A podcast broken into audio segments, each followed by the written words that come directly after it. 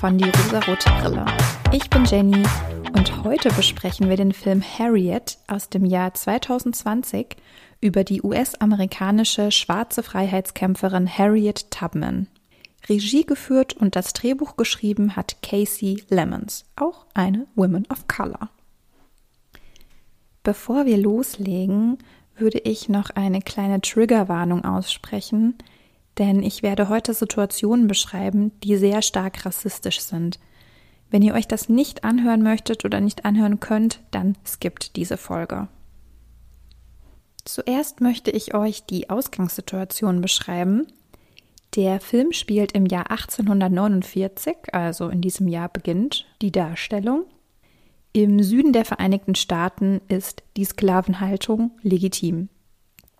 Zur Zeit der Gründung der USA verboten mehrere Staaten die Sklaverei als unvereinbar mit den Grundsätzen der neuen Republik. Und zwischen 1789 und 1830 wurde sie nach und nach in allen Staaten nördlich von Maryland abgeschafft. Die Südstaaten hielten allerdings am Besitz und am Handel von Sklaven fest, denn im Süden hatte die Sklaverei eine viel größere Bedeutung aufgrund der Plantagenwirtschaft. Es war einfach ein großer ökonomischer Faktor. Die Südstaaten hätten auch weiterhin in der Union bleiben können, auch mit der Sklavenhaltung. Allerdings spalteten sie sich ab und gründeten die Konföderation. Es wird ja immer Abraham Lincoln zugesprochen, dass dieser die Sklaverei verbot. Das stimmt zwar etwas, aber nicht zu 100 Prozent, denn dieser duldete die Sklavenhaltung, aber auf Druck der Öffentlichkeit und um Furcht seines Amtes gab er irgendwann nach. Das war dann während des Bürgerkrieges, also dem Krieg zwischen den Nordstaaten und der Konföderation, aber dazu später mehr. Das ist jetzt erstmal die Ausgangssituation. So war die Situation in den Vereinigten Staaten, als Harriet noch Sklavin war. Zu Beginn des Films lernen wir Minty kennen. Minty ist der Geburtsname von Harriet und wir lernen auch ihren Ehemann und ihren Vater kennen. Diese beiden sind freie Männer, also sie sind keine Sklaven im Gegensatz zu Harriet bzw. Minty. Minty erhält einen Brief über ihre Freilassung, denn sie hatte einen Anwalt um Hilfe gebeten. Sie geht zu ihrem Master, um diesen Brief abzugeben und damit dieser sie in die Freiheit entlässt. Vor dem Haus ihres Masters ist die Familie des Masters und alle Sklaven, die für ihn arbeiten, zusammengekommen und ein Reverend hält eine Predigt. Und er sagt den Sklaven, sie sollen gehorsam sein, gehorsame Sklaven sein. Das sei ihr Ziel im Leben. Ziemlich schwierig. Und Mintys Master, das ist Master Brodess, der zerreißt ihren Brief, als sie um die Freilassung bittet und macht sich über sie lustig. Er sagt zu ihr, du gehörst mir, deine Kinder gehören mir, du wirst immer mir gehören, daran wird sich niemals etwas ändern und schon gar nicht irgendein Anwalt. Es war auch versprochen, dass ihre Mutter freigelassen wird, wenn sie ein bestimmtes Alter erreicht hat, das hat sie aber schon lange erreicht und es ist nichts geschehen. Also auch er hält sich nicht an seine Versprechen, an sein gegebenes Wort. Mentis Schwestern wurden verkauft, das war für sie eine sehr traumatische Erfahrung. Und diese Situation ist an dieser Stelle schon so furchtbar und auch so berührend, denn Minty kommt voller Hoffnung und bittet um ihre Freiheit, um die Freiheit, die für uns so selbstverständlich geworden ist. Und sie wird niedergemacht und beleidigt. Und ab dieser Stelle fällt auch sehr, sehr oft das N-Wort. Also Minty wird abgewiesen und geht weg. Sie geht zu einem Baum, unter dem sie immer betet. Und das tut sie auch jetzt und wird dabei aber gestört von Gideon Brodess, das ist der Sohn des Masters, und dieser vergleicht Minty mit einem Schwein. Er hält einen Monolog darüber, dass Menschen nichts anderes wären als Schweine, entweder man verkauft seine Schweine oder man schlachtet seine Schweine. Für ihn sind Menschen Besitz, mit denen er machen kann, was er will. Er ist abgrundtief respektlos zu ihr. Es ist, es ist unfassbar ekelhaft. Man kann es kaum ertragen. Master Brodess, also Gideons Vater, stirbt und bei seiner Beerdigung sieht man ganz deutlich dargestellt, wie weiße und schwarze Menschen separiert werden.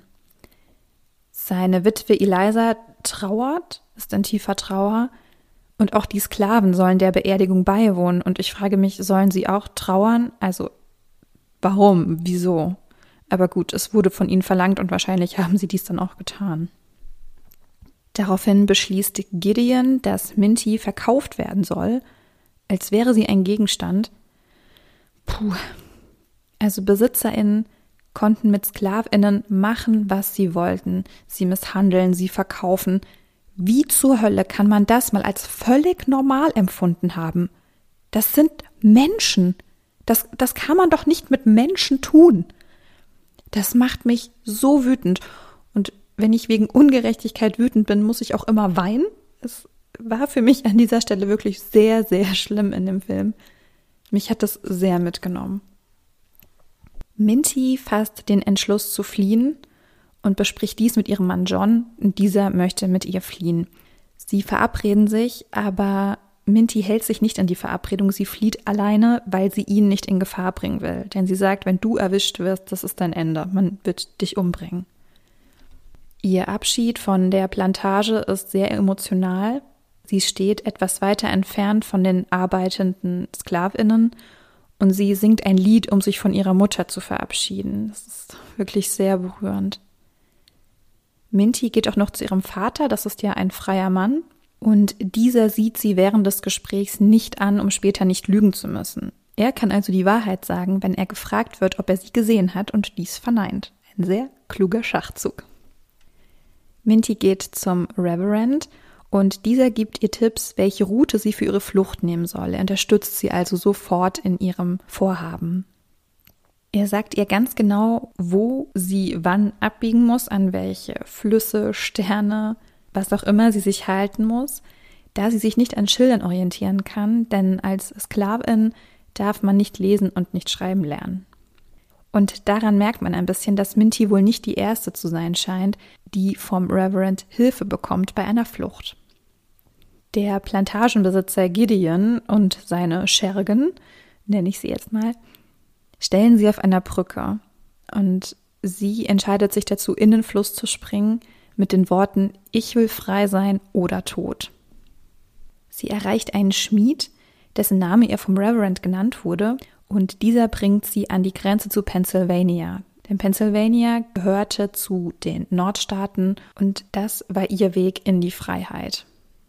Auch da scheint sie nicht die erste zu sein, welche vom Schmied Hilfe bekommt. In Philadelphia geht sie zur Anti-Slavery Society, die geflohenen Sklavinnen hilft. Und beim Schauen schöpft man ein bisschen Hoffnung, denn sie ist mit der Hilfe mehrerer Menschen bis hierher gekommen. Also es gab auch gute Menschen, es gab nicht nur schlechte Menschen. Und in Philadelphia gibt sie sich auch einen neuen Namen. Sie nennt sich Harriet nach ihrer Mutter zum Gedenken an sie und auch als Zeichen eines Neuanfangs. Harriet hat viele Narben, da sie sehr oft misshandelt wurde. Ihr wurde sogar der Schädel gebrochen und seitdem hat sie Visionen, also eine Art Vorahnungen. Das wird im Film immer mal wieder eingeblendet, dass sie etwas vorhersieht, was in der Zukunft passieren wird. Und schließlich kommt sie zu Mary Buchanan. Das ist eine schwarze Unternehmerin, die frei geboren wurde. Und sie betont dies auch aus einem gewissen Stolz heraus, da das wohl sehr, sehr ungewöhnlich ist. Eine Frau, die nun zu Besitz gekommen ist, die nun einen gewissen Einfluss hat. Sie ist schwarz und sie ist frei.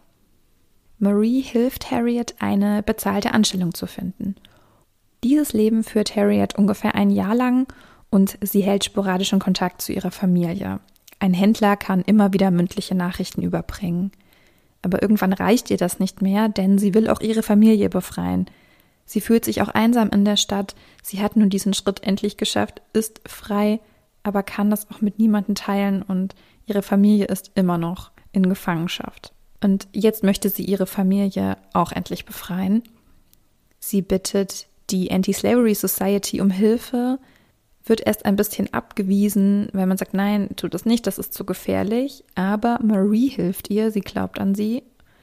Sie bringt ihr bei, wie man spricht, welche Worte zur Begrüßung, zur Verabschiedung oder auch in einer Konversation man benutzt. Und sie erklärt ihr, wie sie sich am besten verhalten soll, wenn sie in den Süden reist. Sie muss sehr gut aufpassen, denn mittlerweile gibt es überall Sklavenjäger, die entflohene Sklaven wieder einfangen sollen Daraufhin droht diesen Misshandlungen oder auch der Tod. Das ist eine unfassbare Willkür, hohe Kontrolle und Schikane. Man darf als Person of Color keinem weißen Mann in die Augen schauen, man muss sich ständig rechtfertigen und erklären. Das ist Rassismus, der bis heute anhält. Auch heute werden People of Color häufiger am Straßenverkehr angehalten, häufiger nach Papieren gefragt und schneller verdächtigt. Das ist ein Fakt. Familie Brodes währenddessen steht vor einem großen Schuldenberg, den der Vater mit seinem Tod hinterlassen hat. Um zu überleben, müssten sie Sklaven verkaufen. Und Eliza Brodes sagt etwas ganz Furchtbares, aber etwas sehr Wahres, denn sie sagt, unser Status in der Gemeinde wird an der Anzahl der Endpunkt gemessen. Ja, da könnt ihr ja ganz dolle stolz auf euch sein, dass ihr so viele Sklavinnen besitzt. Toll, Applaus für euch. Aber das war offensichtlich so. Also je mehr Menschen für dich arbeiten konnten, desto einflussreicher warst du. Harriet jedenfalls schafft es in den Süden und sie findet John und möchte ihn gerne mitnehmen. Der allerdings hat inzwischen eine andere Frau geheiratet, weil er dachte, dass sie nie wiederkommt oder sogar tot sei.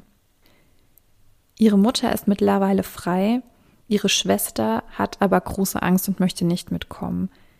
Also holt sie nur ihre Brüder und deren Familien und auch noch andere Menschen, die sich in der Kirche beim Reverend versteckt hatten. Harriets Schwester Rachel, die so große Angst hat und nicht mit wollte, verrät sie auch leider, da Gideon ihr droht, ihre Kinder zu verkaufen. Das ist so grausam, wie kann er es wagen? Er hatte wirklich vor, ihre Kinder zu verkaufen und er tut es leider auch noch im Laufe des Films. Gideon engagiert auch Sklavenjäger und er sagt zu ihm, holt sie mir zurück, es sind mir drei Böcke, zwei Stuten und ein Fohlen entlaufen. Also nicht, dass es irgendwie gerechtfertigt wäre, abschätzig über Tiere zu sprechen, aber darum geht's auch gar nicht. Wie kann er das Wort Mensch nicht in den Mund nehmen? Er benutzt alle Begriffe, die es gibt, aber nicht, mir sind drei Menschen entlaufen. Er sagt vielleicht noch eher das N-Wort, William in Philadelphia, das ist der Mitarbeiter von der Anti-Slavery Society, macht Harriet daraufhin mit einem Komitee bekannt. Die Railroad Society war ein Zusammenschluss verschiedener Menschen, die sich alle darum bemüht haben, Sklaven aus ihrer Gefangenschaft zu befreien.